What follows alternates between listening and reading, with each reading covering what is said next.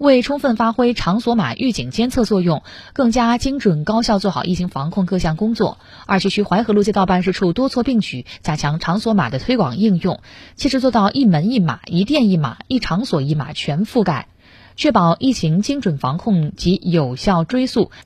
在陇海路家和家居商场，记者看到，除了商场大门外，商场内部的各个门店也都在出入口张贴了场所码，消费者扫码进入商场后。在进入不同的门店，也都需要再次扫描场所码。商场工会主席张淼淼，逐家挨户，每门都要求贴到位，必须做到一门一码。二七区淮河路街道办事处淮北街社区党委书记姚玉告诉记者，在推广场所码的使用过程中，社区不仅通过线上微信群、朋友圈等渠道，向辖区居民、企业、商户等群体广泛转发场所码的使用公告和申领流程。在线下的沿街门店、公园广场、社区楼院等重点区域，还通过张贴使用场所码的公告、海报等多种形式进行广泛宣传。按照网格的形式来进行推广的，网格长带着网格员进行逐店过，下去之后不仅仅是通知他，就是现场教他怎么申请，申请完之后，然后让他自己再打印出来。我们现在所有的沿街商户啊，包括楼院呀，还有我们公共企事业单位的这种一门一码的注册、申领，已已经做到全覆盖了。二七区淮河路街道办事处党建办副主任郭培培告诉记者，接下来街道将进一步加大督查力度，